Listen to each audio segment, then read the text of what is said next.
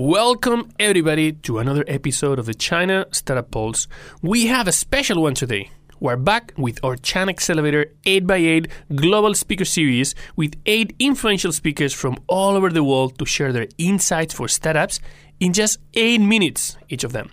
In today's episode, we bring not one but two incredible investors to share their insights in building and investing global businesses, bringing different perspectives drawn from their own careers. Our first guest is Shannon Kalayanamitr, partner at Gobi Ventures. She has made her mark in the tech world building businesses such as Orami, Moxy, Lazada, and PPTV Thailand, and driving the ecosystem through tech investments as CEO of the Ikigai Group and 5G Catalyst Technologies in Southeast Asia. In today's talk, Shannon brings a very unique approach to viewing M&As and marriages. Like marriage, M&A is a long-term commitment. And like marriage, M&A also requires a lot of work in order to be successful. Shannon gives some interesting insights that are applicable to both marriage and M&As. Our second speaker is the legendary skateboarder Per Welinder, who many people might know from the movie Back to the Future. Per is an entrepreneur and venture capitalist focusing on culture, lifestyle, and consumer technologies. He has co founded influential skateboard and lifestyle brands, including Birdhouse, Flip, Baker, etc. In today's talk, Per shares his story of how he transitioned his career from being a professional skateboarder, starting his own skateboard company, to becoming a venture capitalist and investing in lifestyle companies, and the lessons he learned along the way. He's sure to entice the audience with his entrepreneurial insights as he has done with skills on the skateboard. This is your host, Oscar Ramos. We hope you enjoy today's episode. They don't think about their customer. They don't even know who their customer is. How can women actually support each other? Blockchain is essentially a very fancy database. You can do it now with what is existing today. In China, it was a crazy thing. You know? Mobile, mobile, mobile, mobile internet, mobile app. There was never lack of data in China. It was more of people who knows how to use data. It strikes me as the lack of awareness of what it means to do an exit. You're listening to the China Startup Pulse, your looking glass into the Chinese investment and startup ecosystem from the movers and makers themselves. Please don't forget to share and comment on whatever platform you use to listen to this podcast. Hi, my name is Shannon from Gobi Partners, and uh, today I chose the topic: three key learnings in avoiding failures in M and A and dating and marriages. So, with the dawn of COVID, you're seeing a lot of consolidation now. There's a lot of M&As definitely on the table. Uh, just some stats for you. So, 70 to 90% of all M&As fail. 50% of all marriages end in divorce. Even more so now I'm hearing during this whole COVID time. So, usually when you get into an M&A or you have a business, you want it for a long time. This is a long-term commitment usually when you get married, you are hoping that it's going to be your last. Because they are such crucial, crucial relationships that you have for the rest of your lives, it's such an important decision for you to make. So having been through both myself, a few M&As and one marriage, I have some learnings for you guys in hopes that it might save you some time, pain, heartache, and money. So one, know yourself and choose wisely. For the m&a side of things there's a lot of similarities which is why i chose this topic. So for the m&a side before you go out looking for an m&a partner know who yourself who you are your, your company is and basically do a swot analysis understand your strengths and weaknesses. Then go out and understand the criteria that you're looking for. Actually put together an exhaustive list that has all the different qualities. It can be competitors, it can be industrial sectors, whether adjacent or vertically similar to you guys. All the qualities that you actually have to go through are anything that can range from financial, culture, strengths and weaknesses, uh, geographical locations, their team, technologies that they have. So all of these things you need to make sure you flesh it out. You know exactly what you're looking for because they're it's really difficult to get out of an M&A as a marriage as well. Having said that, there is no shortcut to this. Do your put some time into it, go through a real list, find recommend but the second part about that is find recommendations and real references. So because this is such an important decision, you the proper due diligence and the one that i found in my past uh, history is that the most valuable insight that you get on whether or not you guys will mesh well together would be when you talk to the stakeholders of that company. For example, their shareholders, um, investors, their employees, how they treat their employees, how they make decisions, um, the business partners they work with, clients and, and customers. Having understood that whole entire realm and having time put in where you actually have these conversations yourself are so key and you'll find out so much insight from that one. Same thing with marriage. Main thing or dating if you're dating know yourself first. I've found that it's so valuable to actually spend time by yourself. You know i understand the pressure of social media where everybody's hooked up or everybody's uh, dating or having babies. But, you know, the main thing is to know yourself first. There is no simple way of a list and criteria like the M&A side. I mean, there's a big balance between having that checklist and also having no standards at all. So, you know, have a balance, but that goes along with when you know yourself as well. I was recently introduced to Tinder. Oh my God the lowest unqualified leads, which led to a very poor funnel and a very low conversion rate. So I guess this is where you actually go through and look at the source of where you're shopping. so, or where you're looking for people. What I found through the years, talking to a bunch of friends with successful relationships, is that they actually do come from the right the similar backgrounds they share similar lifestyles they have similar family backgrounds. And sometimes when you talk to that person or get to know the person that you're dating, it would be beneficial or useful actually to get an insight on how they are with their family, with other friends with business contacts as well. Because you know at the end of the day you're trying to understand what that relationship would be like with that person.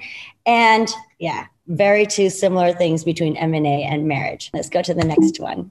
Two, align cultures, values, and goals. So this is actually the biggest reason why M&As fail or what you see in marriages, in irreconcilable differences, right? I think that's what they call it. Anyway, so usually the overlying goals are very similar. So yes, M&A, you want that larger entity, that big IPO or that big exit. And the marriage is the kid or some people without the you, me, a dog named Boo, a house, blah, blah, blah. So, you know, the overall arching goal is usually the same, but there's a lot of nuances with it and values and cultures and how you actually get there is really, really key. So for example, I went through an M&A one of the most recent ones that I went through in the last couple years, we it seemed that we were very complementary to each other.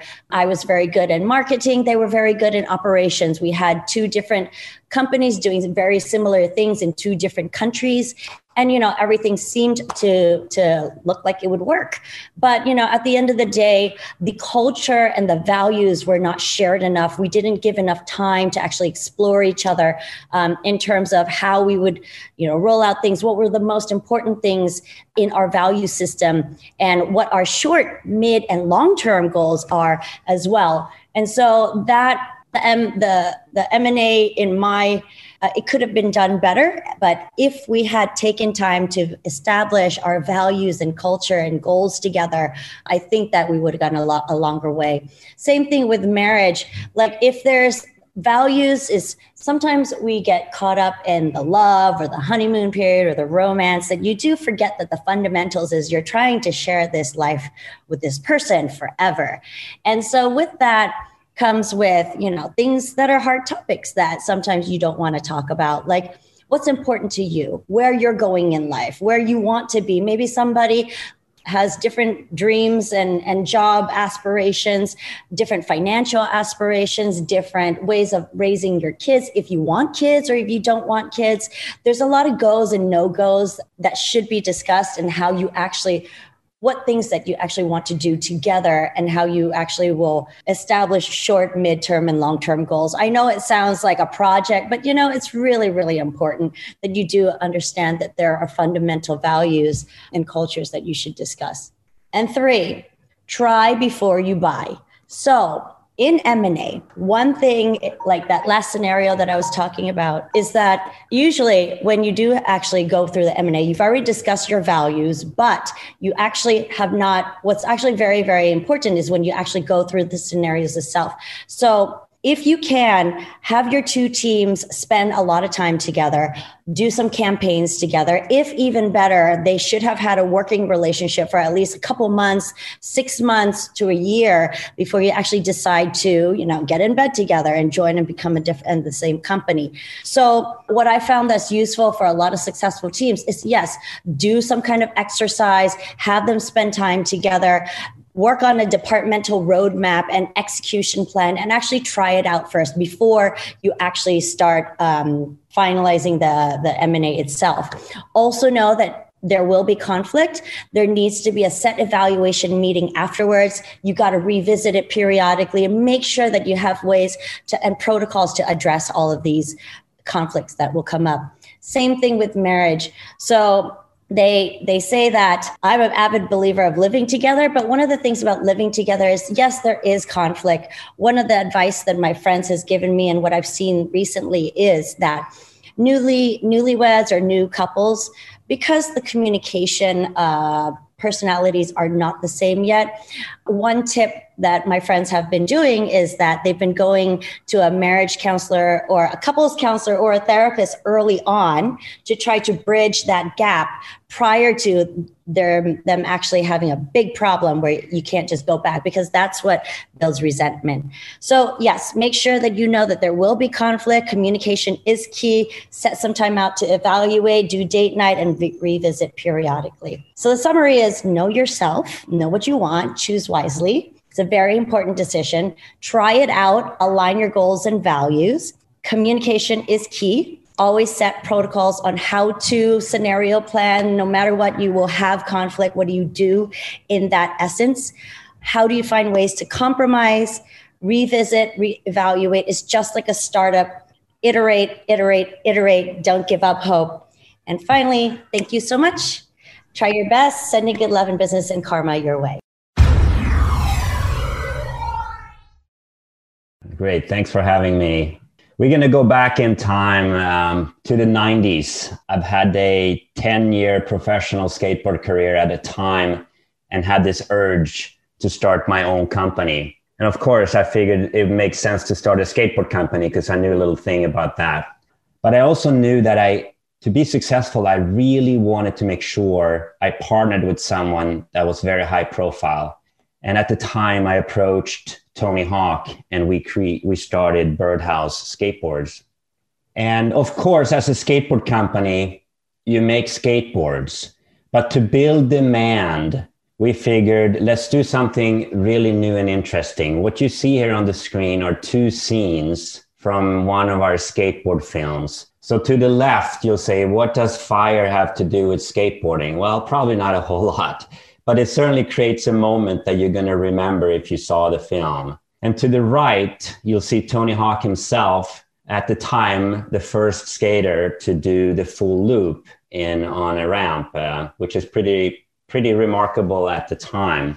So we learned that making cool videos and films like this really helped us build demand. But the most important part was we got some good help. Well, first of all, back then, print advertising was still very prominent to build a brand.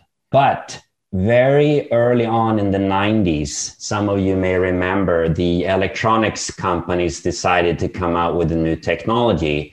They were called VCRs. So, with that, and then later DVD players, our content fit exceptionally well for both those innovations. And most Importantly, if you see to the very far right is a picture of a PlayStation. Sony came out with a PlayStation in the late 90s, and we were at the right place at the right time. And uh, Activision came out with Tony Hawk Pro Skater. And that game propelled not just Birdhouse skateboards, certainly Tony Hawk, but skateboarding to just about every corner of the world and in essence changed skateboarding from a toy to a lifestyle. So 25 years later, I've learned a lot from building action sports global brands. And the best way to sum it up is we build brands through storytelling, something that connects with your heart, something you're going to remember. And now I have shifted my attention from an operator and entrepreneur into the world of an investor. And of course, the, the uh, being an investor, you're passive, you don't have as much control. So what I had to do, I really figured I would have to create a framework from what I learned to best have a chance of investing wisely. And that framework is actually really simple. It's three pillars the idea, the leadership, and movements. And I'll make a perfect example here in a company we have invested in that we believe check all those boxes. So if we start with the idea itself, the idea came to us and it's a premium electric motorcycle company so from the outside looking in, oh, that seems to make sense. Uh, people are talking about zero emission. But more importantly, from an investor perspective, who is the company, people behind the company? And in this case, this is a picture of Stefan. He had already had a success. He had built and sold a helmet company. So we knew there was something there. But the combination of the leadership and the idea is what really got us excited he didn't just want to make electric motorcycles. He wanted to be part of a movement to contribute towards a zero emission society. So the purpose driven idea is what really got us excited. But when you look at a new company, whether it's Cake or someone else that we are looking at investing in, the most difficult part to assess is how hard or how easy is it going to be for this company to create movements?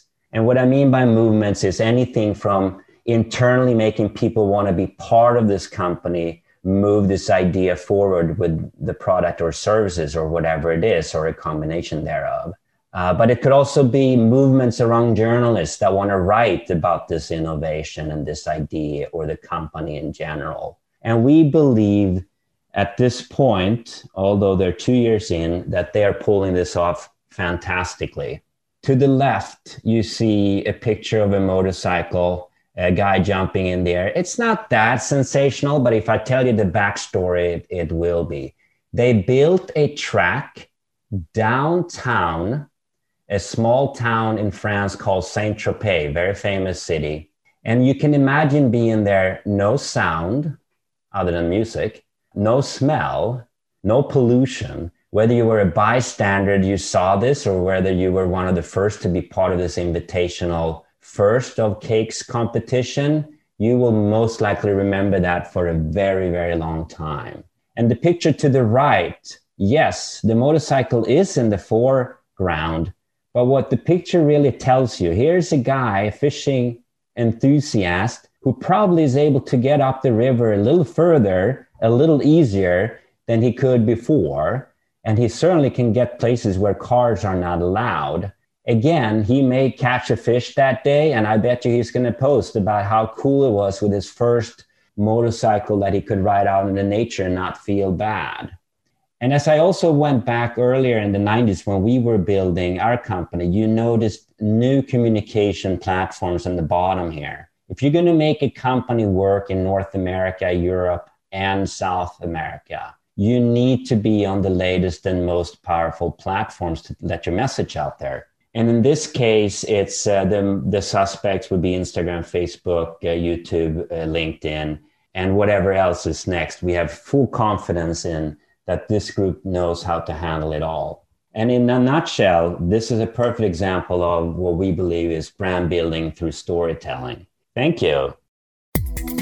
I just want to take a minute to thank our sponsors. China Accelerator is the number one accelerator in Asia. Not only were they the first accelerator in China, but they were the first accelerator in all of Asia. They help companies expand and grow into the China market, and Chinese companies grow into the global market. They're also the only accelerator in Asia to have a unicorn come out of it. To find out more, go to www.chinaaccelerator.com.